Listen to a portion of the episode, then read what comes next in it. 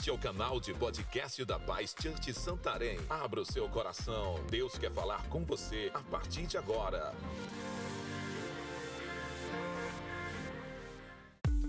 Para nos conhecermos melhor, siga nossas redes sociais. Arroba Paz Santarém BA.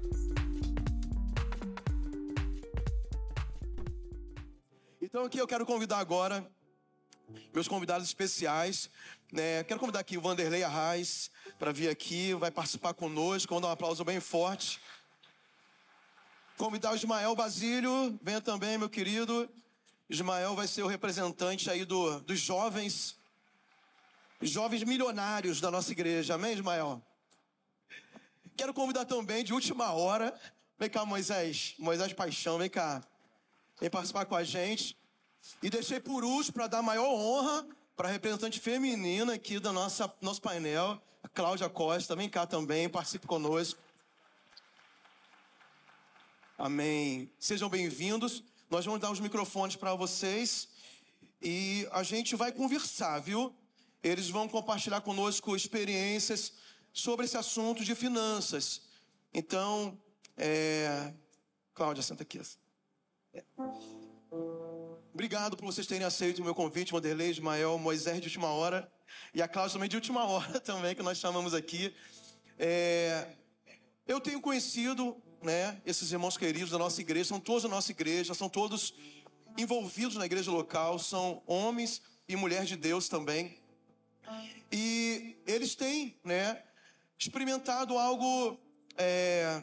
eu posso dizer assim, acima da média, cada um na sua na sua caminhada, né? Cada um tem uma, uma trajetória de vida. E eu queria muito que eles compartilhassem a história deles e alguns segredos, né? Que, que tem feito eles alcançarem patamares altos nessa questão financeira, do aspecto da prosperidade, mas de acordo com os princípios cristãos, já que eles são cristãos verdadeiros. Tá bom? Então eu vou conduzir aqui esse bate-papo. É, a gente vai ter um tempinho.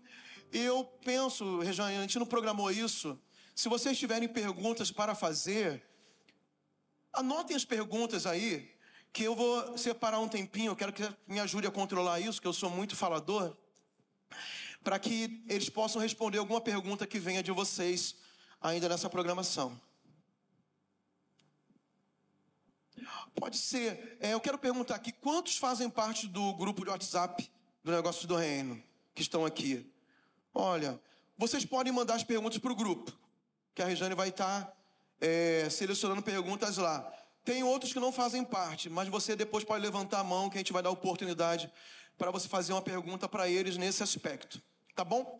Então vamos começar da seguinte forma. Eu queria que, de forma bem objetiva, é, eles se apresentassem falando novamente o nome de vocês e qual a área de atuação que vocês é, têm é, é profissionalmente falando, tá bom?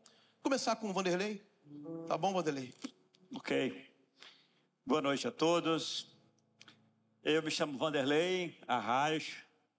É, estou em Santarém desde 2006. Atuo no ramo de concessionária de veículos. Oi. É, eu me chamo Ismael Basílio.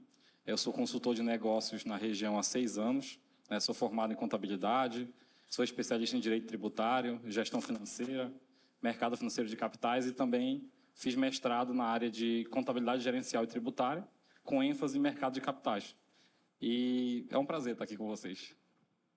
Boa noite, eu sou Moisés, Moisés Feltran Ângelo, e trabalho no comércio. Tem, tem uma distribuidora de hortifruti já com a família aí há alguns anos. E agora a gente tem feito mais algumas coisas aí no ramo de mercadinho. Me chamo me chamo Cláudia, né, sou enfermeira, trabalho na Unimed, né, empresa de planos de saúde. Também trabalho na faculdade, sou coordenadora do curso de enfermagem, coordeno a pós-graduação. Né, já estou na minha profissão há 25 anos e ajudo a administrar a empresa também com meu esposo, a Defender, que é um clube de tiro. Então, é, eu vou começar a fazer perguntas alternadas para eles, né? E se qualquer um de vocês quiser também responder a mesma pergunta, mesmo que eu direcione para outro, vocês podem participar para a gente tornar isso um bate-papo bem descontraído, mas também bem edificante no sentido de a gente conhecer mais a forma de vocês pensarem. Né? Então, o tema é sobre prosperidade financeira e eu queria, primeiramente, que o Ismael contasse bem, bem, de forma bem resumida, a sua trajetória. Porque, Ismael, eu, eu pelo que eu conheço vocês quatro, né, talvez mais vocês três, a Cláudia ainda não conversei muito é, profundamente sobre isso. Todos vocês vieram de uma história assim, de conquistas, né? Vocês, não sei se vocês herdaram a fortuna dos seus pais. Penso que não, né? É, mas vão deixar, eu creio. Mas eu queria que você contasse então a sua história, é, bem rapidinho, Ismael. Como é que foi essa tua caminhada e como é que você está projetando o teu futuro? Bom, é, minha caminhada ela foi um pouco difícil, né? Eu cheguei aqui para fazer faculdade, é, ingressei na faculdade, tive, passei por, por vários, várias empresas, né? não, não tantas, mas passei por algumas. E no período da faculdade eu passei por uma situação um pouco difícil. É, tive que trabalhar lavando carro, tive que, que vender cosmético na faculdade, tive que dar aula particular. E depois disso eu entrei no escritório de contabilidade. Desse escritório de contabilidade eu tive uma oportunidade de fazer o que eu gosto, que é de estudar. Né? Então eu estudei lá dentro, eu tinha muita abertura para estudar lá. E acabou que depois disso o, o seu Antônio do Boticário, que é um, um, empresário bem conhecido aqui, me fez uma proposta. Eu passei cinco anos no Boticário, sendo diretor do Boticário. De lá eu saí, montei minha própria empresa de consultoria. E hoje eu atuo no, é, com uma empresa de consultoria, que é a Barov Consultoria e Investimentos, onde a gente faz tanto a consultoria é, de empresas por parte da gestão financeira e da gestão de processos, como também a gente faz a, a consultoria patrimonial, né, que é a questão dos investimentos é, do, do, empresário. E agora também eu tenho uma outra empresa que é uma startup no setor de integração de dados. Né? E aí, estamos por aí. Legal, então não, não foi nada fácil, né, Ismael? Tem uma luta aí no meio disso, né? É, eu penso assim que existem três pilares, né? Eu converso muito com o Vanderlei sobre isso, acho que ele pensa igual. Para nós cristãos alcançarmos essa prosperidade financeira. E esses três pilares, ambos são importantes, os três são importantes. É, trabalho, fidelidade a Deus e uma boa administração. Né? Vocês concordam que são, os três são importantes? Talvez tenha outros segredos que vocês queiram acrescentar. Vanderlei, é, eu queria que você falasse um pouco da sua experiência, do valor do, do valor do trabalho, cara, assim, nesse processo, porque eu já conversei contigo né? Já até na TV, já tem uma entrevista tua, né? E eu estava até conversando com o Rafinha, quando ele gravou a entrevista com a gente, dando teu exemplo, que você já era um médico, vou dar um spoiler aqui, né? Gigante. Mas você começou nessa área automotiva, pelo que eu me lembro, com, também com lavando carros, né? Então, nesse, é, nesses três, nessas três colunas, né, ou, esses três pés que constrói a prosperidade, como é que você pensa a respeito do trabalho, a importância disso e o que você pode nos falar a respeito? Eu tinha até, eu tinha até colocado isso, né? Mais ou menos que é uma coisa que eu tenho, que eu aprendi, tenho buscado praticar esses três princípios, que é o princípio do trabalho, né? Eclesiastes, eu não sou muito de gravar você disse que é muito bom que você possa é, comer e beber do fruto do seu trabalho. Trabalho não é vergonha para ninguém. Eu vendi batata na feira, vendi lata de querosene no comércio, vendi livro durante três anos, vendi joia, vendi, né, fui lavador de carro, né, tive lava-jato, loja de acessórios. Me formei médico, né, exerci durante 17 anos e hoje sou empresário. Então, assim, eu acho que trabalhar é algo que faz muito bem. Eu, principalmente quando a gente faz aquilo que a gente gosta. É, eu, apesar de ter uma situação hoje confortável financeiramente, eu vou para o meu trabalho 8 horas da manhã. E não vou por obrigação, vou porque eu gosto do ambiente que eu Vou, eu gosto de fazer o que eu faço, eu gosto de trabalhar, isso me faz muito bem. Então é um princípio importante na prosperidade, o trabalho. Eu queria que a Cláudia também desse um testemunho agora recente também, porque A Cláudia se apresentou aqui, né, na área da saúde, trabalha no hospital, trabalha nas faculdades, tem, o Alessandro tem empresa de, de tiro, clube de tiro, né? Mas também eles têm outros negócios e agora, na semana anterior, a família toda está envolvida em muito trabalho. Conta um pouquinho pra gente, Cláudia, como é que foi? É, realmente, né? A gente tem as nossas empresas. Eu, desde o início da primeira empresa, a gente foi sócio, né? Eu e meu esposo. Conseguimos também com trabalho, né? Não foi fácil, mas a gente está aqui. E na Semana Santa, né, a gente vendeu muito peixe. Talvez muitos de vocês compraram conosco. Então, nossa família inteira, realmente. Né, fizemos venda de peixe na Semana Santa, três dias. Então, muitas pessoas que me conhecem sabem que eu gosto de trabalhar. Então, assim como né, os homens, as mulheres também têm esse privilégio. Né? Nós somamos com a nossa renda da família, nós somos tão prósperas nessa, nessa área de, de discernimento, de entendimento, que isso edifica a nossa vida, isso é tão bom para nós. E eu tenho certeza que os homens gostam quando nós também acordamos cedo, que a gente coloca aquela nossa farda. Eu falo de farda porque eu trabalho de manhã, então, seis da manhã eu estou de pé, eu trabalho também porque eu sinto prazer e gosto.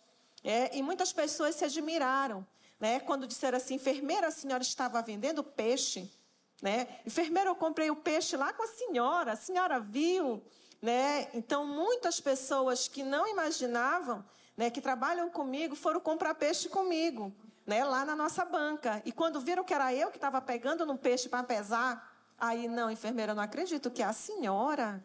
Aí eu disse, pô, desfrute do nosso peixe, né? E também não só eu, as nossas filhas também. É, enquanto meu marido estava lá no Mojuí trabalhando, a minha filha estava numa banca com o avô, eu estava numa outra banca com meu cunhado e a minha filha estava numa outra banca com a minha cunhada. Então, toda a nossa família. Né? E as minhas filhas não é de hoje, já temos alguns anos. E as minhas filhas não têm vergonha, né? por serem mulheres, por serem jovens, né? poderiam muito bem dizer: não, mãe, eu não vou. Mas elas vestem a mesma camisa. Acordamos 5 da manhã e a gente foi vender nosso peixe. Fala assim, não, não vou pegar que vai estragar minha unha, né? É, quer dizer, vamos dar um aplauso bem forte para eles também. Eu quero fazer uma pergunta para o Moisés. O segundo pilar, né, que nós falamos aqui, é a fidelidade a Deus. Né? E a Bíblia nos ensina as formas de nós sermos fiéis a Ele é, na questão financeira. Moisés, é, em que momento da sua caminhada com Deus você entendeu isso e você tem praticado e é, no teu ponto de vista qual é a importância né, dessa, desse, dessa aliança com Deus e que tem trazido resultado para a sua vida, para os seus negócios? Você pode ficar à vontade para compartilhar algo para nós. Olha, eu vou apresentar bem rapidinho aqui a, um pouco da, da trajetória, né? à vontade. Então, confesso que é muito mais fácil a gente compartilhar um assunto desse quando a gente está conversando no, no ambiente informal, né, parece que flui assim, e às vezes nesse momento a gente sente, né, um pouquinho, mas assim, me veio à memória agora as pequenas conquistas, sabe? Eu sempre valorizei muito inconscientemente, mas é, eu fui inserido no trabalho, nas necessidades do dia a dia muito novinho, né?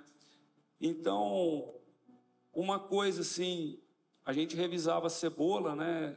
E era produto que era descarte.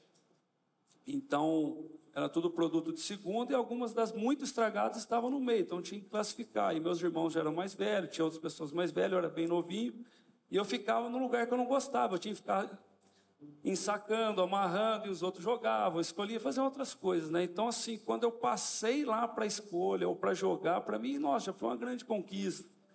E assim, eu tinha a meta de aprender a fazer carga de caminhão, amarrar caminhão, que parece simples, mas não é fácil. E aí, pô, quando eu comecei a amarrar caminhão e fazer as coisas ali, pô, então assim, foi, sabe, a valorização. Eu, e aí eu tinha colegas lá que já tinha 20 anos trabalhando ali e não sabia fazer aquilo, aí eu fui ensinando e tal, né? Então, assim, e posteriormente, quando eu tive já um negócio um pouco mais, né, conforme as coisas foram encorpando, eu fui ensinando cada pessoa, né, como fazia, como consertava a maquininha de costurar, como segurava, como fazer o bloco e tal. Pá.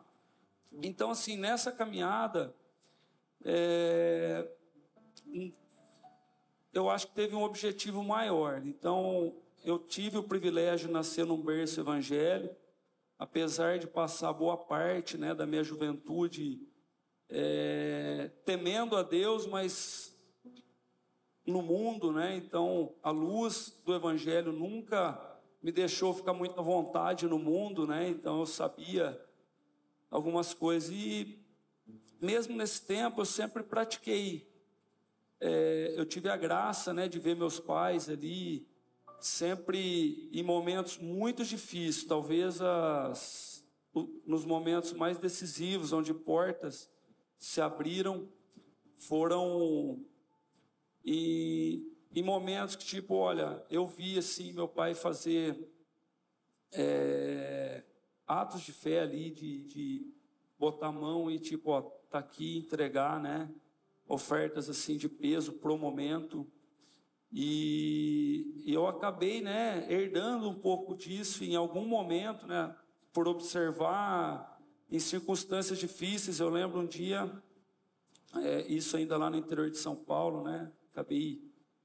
É, e, e, e, tendo essas experiências com Deus. Então, essas experiências da jornada, das pequenas conquistas, ah, e também a, é, tendo as, as experiências, semeando no reino de Deus e desfrutando. Espero que eu não estendi demais aqui. Amém, amém. Quando ele quer completar essa parte, quer também falar da sua experiência nessa parte de desses princípios é, de aliança com Deus na área financeira, porque é impressionante que tem muitas pessoas que têm dúvida ainda sobre isso, né? E acabam não experimentando o melhor de Deus porque não se dão o direito de mergulhar nessa fé profunda, né? De, de confiar num Deus que é provedor e quer ter uma aliança conosco. Pastor, eu até nesses três princípios, eu quando eu quando fui tocado, né, por esses princípios, era trabalhar, administrar. Ele falava não reter. E o que é não reter? É, é, Deus não te prospera para você acumular, né? É, é eu até estava me lembrando, a pastora Rejane, na palavra de oferta, falou o que eu tinha até pensado sobre isso, do não reter. É, Deus nos prospera para que a gente é, é, abençoe pessoas, para que a gente oferte, para que a gente dizime, para que a gente é, dê esmola, para que a gente ajude, né? É, eu acho que é, muita gente é, patina, né? não é, não sai do lugar, porque não entendeu esse princípio de que realmente é melhor dar do que receber. E toda vez que você ajuda, que você dizima, que você oferta, é, você é, faz isso porque você recebeu primeiro.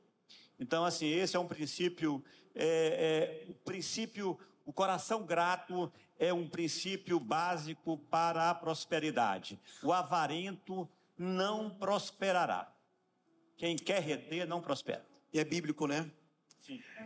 Olha aí, pessoal. Vai pegando aí as, os segredos, né? Ismael, deixei para você a parte do terceiro, o terceiro pé ali do, do tripé, porque eu sei que é a tua, uma área que você gosta de falar, sobre a boa gestão, né? Como é um caminho também para a prosperidade financeira. E, então eu queria que você explicasse um pouco para a gente, a sua experiência, sim, de modo bem prático, né? Qual a importância de você, além de ser fiel a Deus, aí quando a gente é fiel a Deus, Deus nos abençoa. Tem jeito, Ele vai abençoar. Quando nós trabalhamos, né? E o trabalho inteligente também traz resultados financeiros. Mas e se não houver uma boa gestão? Vai ter prosperidade?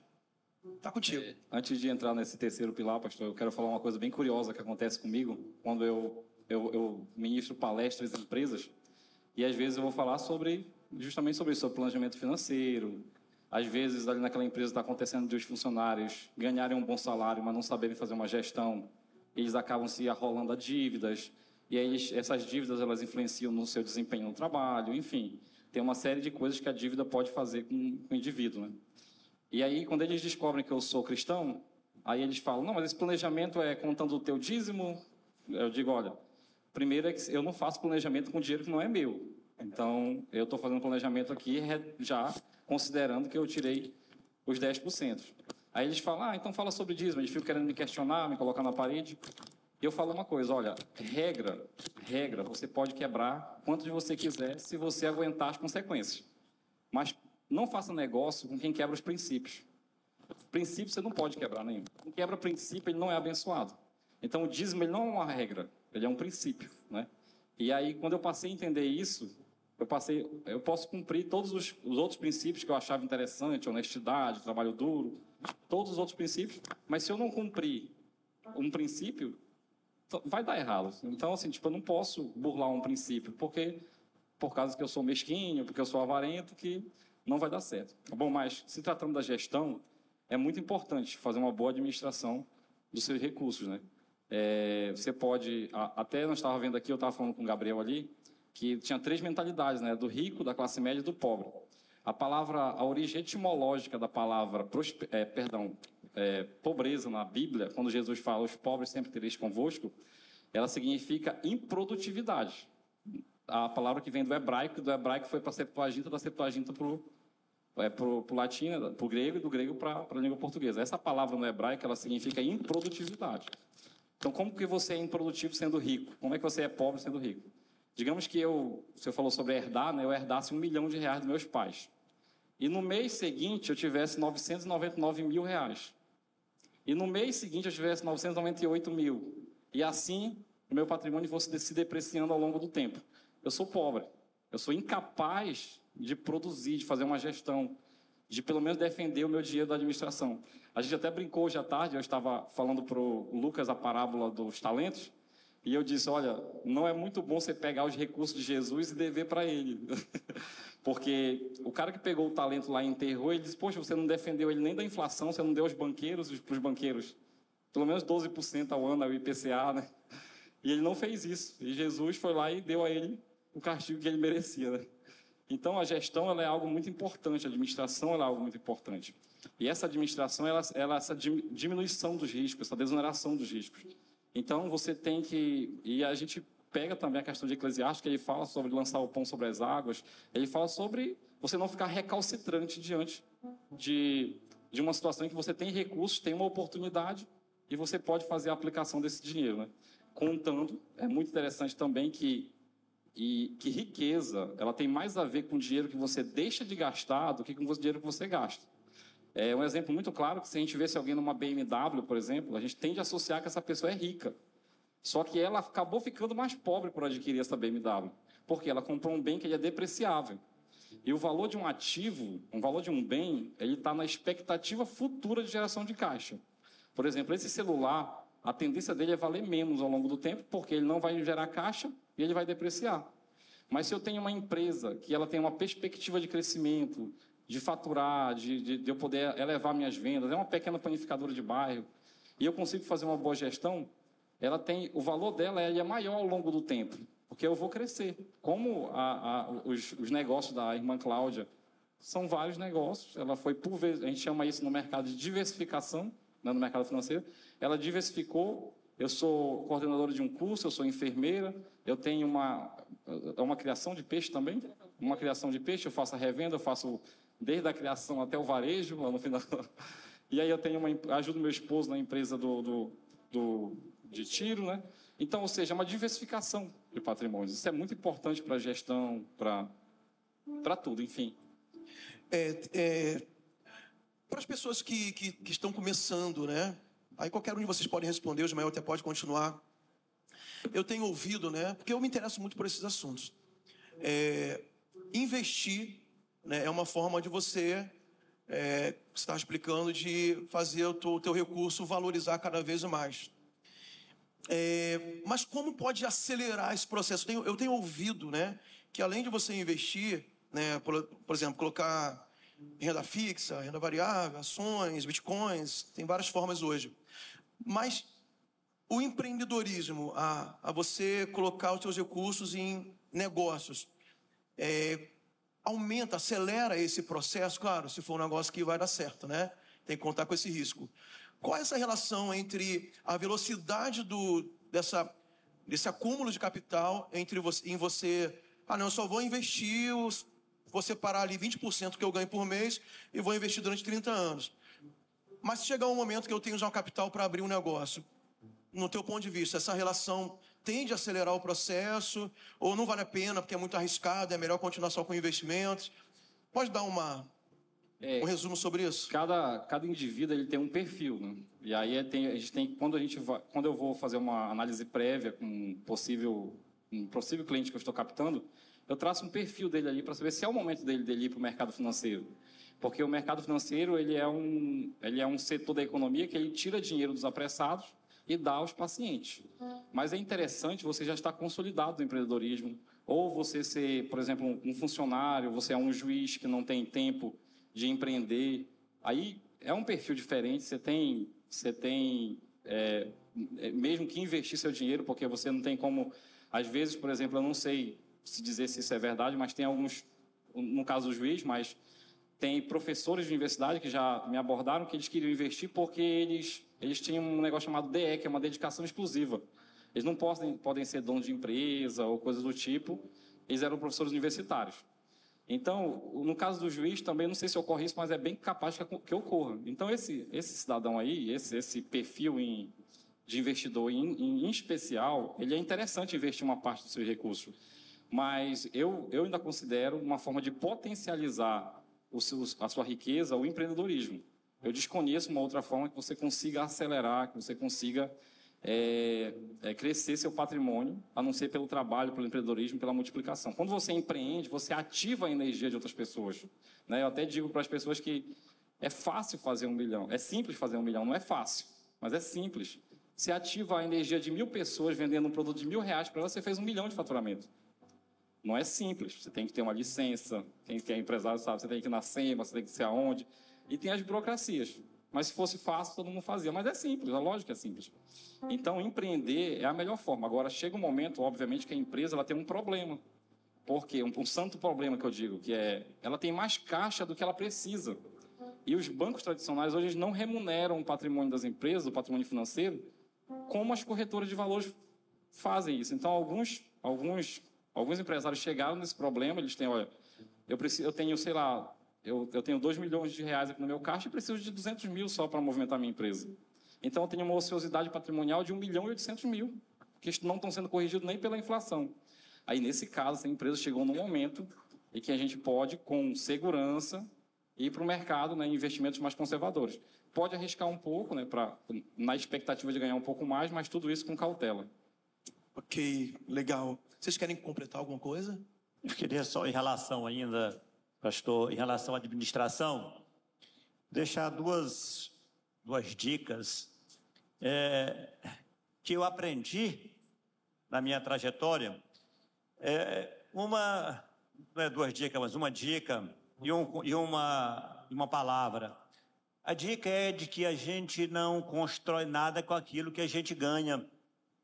É, a gente constrói com aquilo que a gente guarda.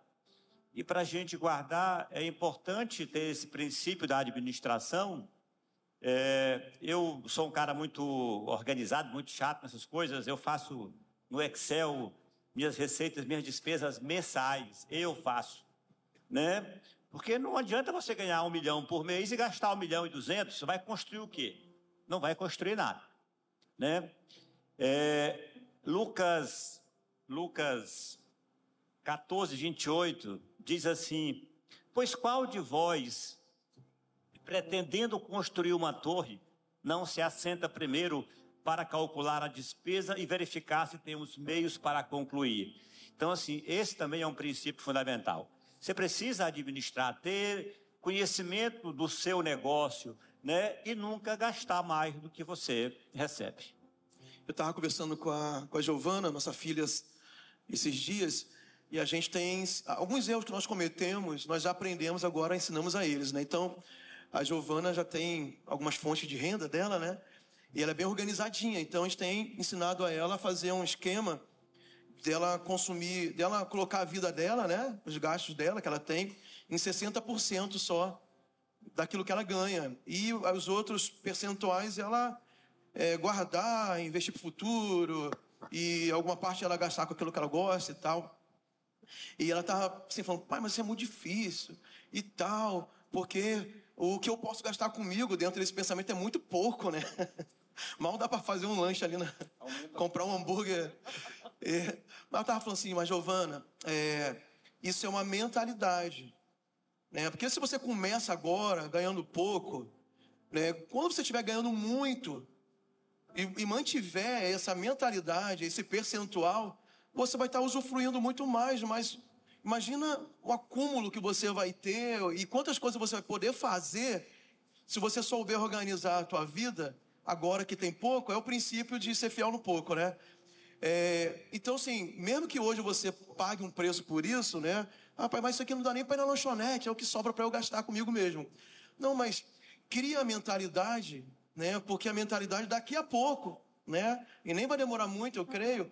Ela pode aumentar os ganhos dela, ela pode acumular capital, ela pode investir. Eu tenho até falado para ela investir, ela não começou a investir ainda. Eu estou até falando para o Andrei lá em casa para ajudar a gente e a Giovana nisso. O Ismael foi quem me ajudou também no início. É, e, e, é uma questão muito de mentalidade, né? Isso que o Wanderlei estava falando aqui. Eu quero passar aqui para a Cláudia, daqui a pouco para vocês também, mas a Cláudia vai ser a única que vai poder responder isso.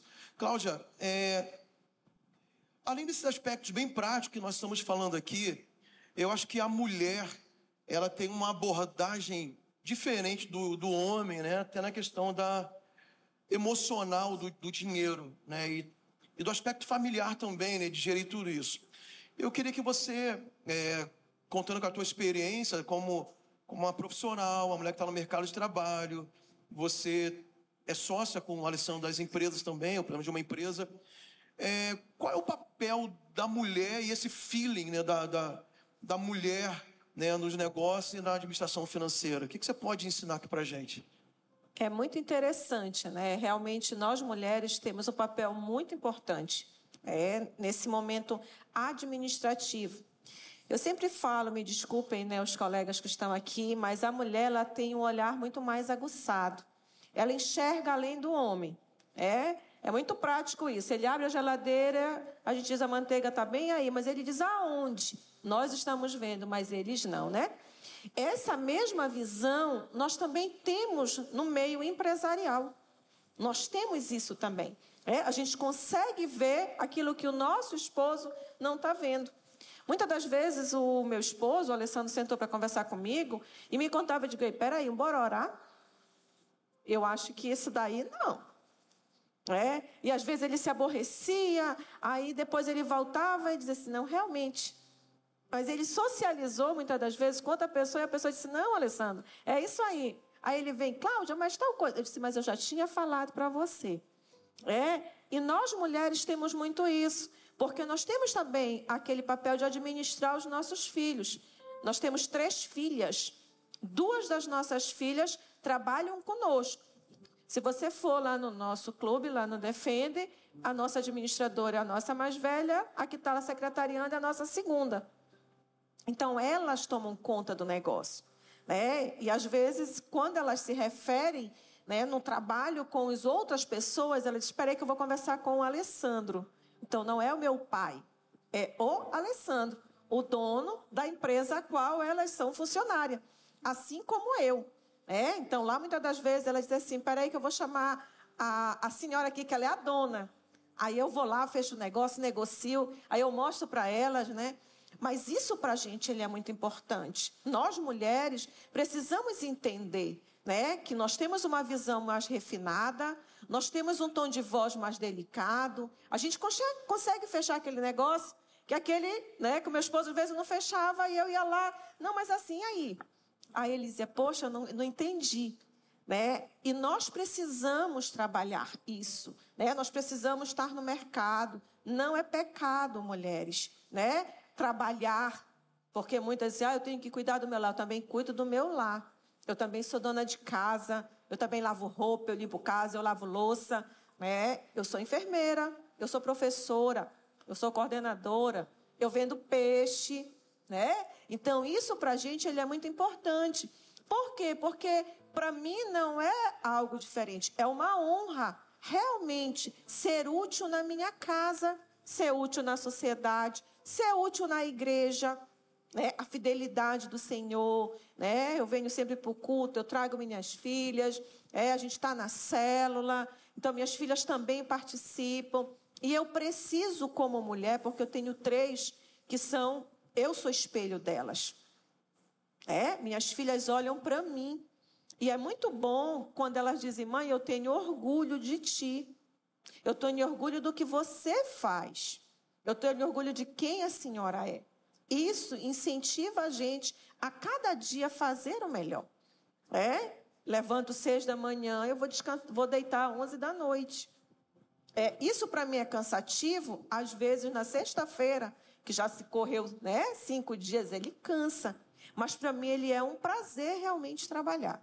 É um prazer contribuir, é um prazer dar o melhor. Né? Eu sempre brinco no meu trabalho, que eu ainda não quero me aposentar. Mas se eu quisesse me aposentar, eu já me aposentaria muito nova. Mas eu não quero ainda, né? Eu tenho muito ainda para somar. Uau. Estou me sentindo aqui, não sei como, não sei expressar. Tem umas perguntas aqui, eu vou ter que resumir, tá, pessoal? Porque é, é, mas eu quero passar algumas perguntas rápidas aqui. A gente vai fazer um bate-bola, assim, para você responder, você responder assim de tipo uma palavra. Mas antes disso, tem uma pergunta aqui para o Ismael. Tem várias, mas eu vou só resumir aqui. Ismael, bem rapidão. Como identificar um ramo de negócios com base nas oportunidades fora do segmento que você atua hoje? Se você já tem uma empresa, é interessante você fazer a integração de dados. As empresas aqui em Santarém, elas não se utilizam de uma base de dados que ela mesma criou. E eu estava fazendo isso para o meu irmão lá em Monte Alegre. Eu estava dizendo para ele assim, olha, você tem uma base de dados imensa. Por exemplo, a gente chegou na conclusão que o ticket médio do cliente dele, ou a renda média do cliente dele é dois mil reais. E o ticket médio do cliente é 350. Então, o que acontece? Alguém está ficando com 1.650 reais do cliente dele. Então, o que, que nós vamos fazer? Nós vamos instalar um, um processo de seguro dentro da empresa dele para começar a vender seguro, porque é uma forma de eu pegar uma fatia de mercado que ele não está pegando. Então, o que acontece? A empresa, para ela identificar uma oportunidade, ela tem que começar a levantar seus dados. Levantou seus dados, ela começa a identificar, olha, eu posso vender não só a caneca, mas eu posso vender o café para colocar dentro e o pão com manteiga e vai e vai colocando outros itens, a gente chama de agregar. A frase que eu utilizo é: as empresas que vão sobreviver a qualquer crise, as que competem pela diversidade, lideram pelo custo e mantêm o foco. Repete aí, por favor. As empresas que sobreviverão a qualquer crise, as que competem pela diversidade, ou seja, eu consigo jogar o maior número de produtos e serviços para vender para o meu cliente, lidero pelo custo, né, porque o segredo não é saber vender, é saber comprar. Né? Então, a inflação ela mudou o dinheiro de mão nesses últimos anos, desde a pandemia para cá. Ela pegou dinheiro de famílias muito ricas da, do sul e sudeste do país e passou para outros grupos de pessoas que não eram ninguém. Né? Então, eles enricaram porque souberam se utilizar da inflação. E a, e a, liderar pelo custo e manter o foco. A empresa tem que ter uma missão, visão e valores ali dizer: nossa missão é essa, nossa visão é essa, nós vamos manter o foco até o final. Show, show de bola. Bodelei, bate bola. Um erro imperdoável das finanças? Para mim, a falta de administração. Se eu não administrar. É implacável isso, né? Implacável. Não adianta somente Deus abençoar, trabalhar de manhã até a noite. Não adianta. É, Moisés, um, uma pepita de ouro aí para quem quer prosperar financeiramente. Olha, isso daí tá válido para todo mundo. E assim, antes de eu ter um, um negócio muito singelo, bem, vamos falar assim, que não era bem visto, né? Que eu andava todo sujo, é igual um camarada que às vezes tem uma borracharia, ele entra no, no, no eu tinha 16, 17 anos, eu entrava dentro das agências bancárias, fazer alguma coisa bem sujo e com um carrinho velho, né? Então assim, o pessoal, né? Para o jovem isso não é bem visto, né? Então não, não era uma coisa assim que eu ficava notado por isso, né? Então, as pessoas mais velhas olhavam, poxa, a garra desse menino, né? A vontade. Mas a turma que eu queria impressionar não era essa, né? Então, assim, toma muito cuidado com quem você está querendo impressionar, né? E, e uma coisa muito importante, que é válido para qualquer um, você precisa gastar muito menos do que você ganha.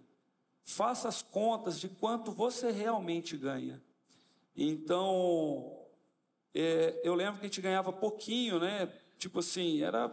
E aí o pessoal saía no, no intervalo, ia fazer alguma coisa e gastava tipo 30 reais assim no, no de hoje sorrindo. Aí a gente, cara, vem cá. Às vezes a gente falava até para sacanear, assim, para bagunçar, né? Falava, cara, vem cá, você faz a conta de quanto você ganha? Aí falou, você, um exemplo, ganha 300 reais por semana. Você paga isso, você paga aquilo. Te sobra, tipo, é, é, se a tua diária é 100, te sobra no fim das contas 20 reais só que é seu. Aí você vai lá e gasta. Você tá... Então, assim, divide isso por hora e tal. Então você tem que fazer essas contas. Aí eu fazia as contas, pô, quando eu chegar com 25 anos, ou com 30, se eu continuar gastando assim, eu nunca vou ter uma casa. Eu nunca votei. Então, é, eu, eu, sempre tive esse interesse de, de guardar e todo o dinheirinho que eu via na minha mão, eu via como uma semente. Então, até quando eu cheguei aqui em Santarém, aí eu tinha comprado um carrinho já, né? Era um carro. Já estava mexendo com o negócio, já era uma coisa expressiva, mas andava num carro bem velhinho ainda. E eu pensei em trocar de carro, né? Pô, tem que trocar, já estou com 20 e poucos anos, e ali eu falei, cara, tem uns terreninhos baratos ali, né, cara? Tipo, era barato demais, era dois, três mil reais há 15 anos atrás, o terreno lá na periferia. Pô, qual empresário que quer um terreno lá na periferia? Ninguém, né? Então ia lá, aí junto com meu pai, gente comprou, né? E aí depois pega mais outro. E assim, com o passar dos anos, hoje a gente está montando um mercado num desses terrenos. Então, tipo, crie um lastro. Antes de você se arriscar a fazer um negócio, não seja irresponsável de arriscar a criar uma dívida. Comece agora a juntar alguma coisinha, tenha um mínimo de reserva, arrisque com responsabilidade. Tome cuidado de não de achar que tudo vai dar certo, porque na minha vida muita coisa deu errado. A hora que eu achava que as coisas estavam no bem, de repente eu não sabia como lidar com as situações, até hoje eu não sei em muitas delas, mas a gente persiste, acho que todos passam por isso. E aí a gente começava a patinar e andando um pouco para trás, e, e às vezes essa reserva não, não era suficiente para impulsionar, mas para manter a gente com sinais vitais é, é, suficiente bem. Né? Então, essa mentalidade da, da vaca gorda, da escassez, que sempre vai ter um momento que você pode se ver numa situação difícil. Então, poupe e não guarde isso que você poupou. E para cada um, tipo, cada um de nós somos uma árvore e, e cada um tem uma semente que vai ser plantada no lugar certo. Não adianta você pegar uma semente de açaí e plantá-la num lugar seco e assim por diante. Então cada um vai dar o seu fruto. Legal. Para finalizar aqui, Cláudia, é... um erro imperdoável de uma mulher, esposa principalmente, é, no mundo dos negócios? Não auxiliar o seu esposo nas tomadas de decisões. Ficar, ficar, ficar de fora. Ficar de fora. Né? Por mais que doa, muitas das vezes, né? que você vai dar uma resposta que não, você sabe que não é agradável para ele, mas não se cale. Porque mais tarde, se algo não né, fluir da forma que deveria, você vai dizer, eu fui culpada também. Né? Então, muitas das vezes, a gente tem o medo de falar. Né? Nós, mulheres, temos o receio de achar que a gente não vai ser ouvido. Muitas das vezes, o homem ele não gosta de detalhes. O homem gosta do um mais um é dois e acabou. Nós, mulheres, queremos dizer para eles como é para chegar nesse dois. Ele não quer ouvir isso. Né? Ele quer ser, né? Um mais um, Cláudia, é dois, acabou. Não é verdade? É isso que acontece. E a gente não pode, né? Nós precisamos ser, nós somos mulheres, segundo a Bíblia, que nós, nós temos o papel de auxiliar. esse auxiliar é em todas as áreas da, da vida dos nossos esposos, né? da vida dos nossos maridos. Nós precisamos auxiliar. Então, se algo der errado, nós auxiliamos. Eu me calei, eu auxiliei para aquilo que realmente não deu errado. A minha omissão também, se não der certo, eu sou culpada. Mas você diz, ah, mas eu não falei nada. Eu, porque eu não falei mesmo. Né? Se eu sabia que não ia dar. Né? Então, nós precisamos compartilhar. Por mais que a gente sabe que aquela resposta não é aquilo que ele gostaria de ouvir, ou aquela forma que você falou não é aquilo agradável, mas não permita se manter calada. Eu me permiti por muito tempo me calar, né? Com em relação a essas tomadas de decisões do meu esposo. E quando eu percebia que a coisa não dava certo, eu dizia, tá aí. Eu sabia, mas eu não falei nada. Eu somei? Não, eu não somei. Eu também fui culpada pela falta do sucesso do meu esposo, porque é família, né? Então hoje eu não me calo mais, né? Eu falo, né? Muitas das é aquilo que eu falei para né, para gente. Então nós não precisamos ser detalhistas, nós precisamos ser objetivas. Ok, vamos dar um aplauso bem forte para eles. Muito obrigado, Deus abençoe. Quantos gostaram? Foi uma aula, né? Depois já pegar esse vídeo e fazer os cortes do negócio do reino e colocar no YouTube. E impulsionar o Ismael para a gente ganhar dinheiro com o nosso canal aqui do YouTube. Pessoal, a gente vai responder as outras perguntas. Tá? Vou pedir para vocês que receberam perguntas, tá? Ismael e outros também. A gente vai responder no grupo, tá? Do WhatsApp e vai divulgar para vocês para terem as respostas que a gente prometeu. Mas o tempo já se foi. Queria convidar você a ficar de pé. Nós vamos orar ainda por vocês. Porque nós cremos que Deus ele quer transferir realmente riquezas, como nós vimos no início que o povo de Israel despojou os egípcios. Aquele momento foi uma transferência de riqueza. Porque Deus tem um propósito conosco. Deus quer nos usar. Né? E o fato de nós falarmos sobre enriquecimento aqui não é porque a gente quer ser melhor que os outros, ou como o Vanderlei falou, a gente não quer acumular riqueza aqui na terra. Pelo contrário, a gente só pode abençoar aquilo que a gente tem, a gente não pode dar aquilo que a gente não tem. Né? E a Bíblia fala que nós, nosso chamado é para é para emprestar para as nações, né? E não é emprestar, a gente vai dar, a gente vai abençoar, a gente vai ser né, agentes de Deus aqui para suprir necessidade do povo, das pessoas. E para isso Deus quer te abençoar. E é por isso que eu acho importante a gente falar abertamente sobre dinheiro, sobre enriquecimento, sobre essa caminhada, tudo ligado com a fé, ligado com a palavra, com princípios, com honestidade, integridade, que é o caráter do cristão.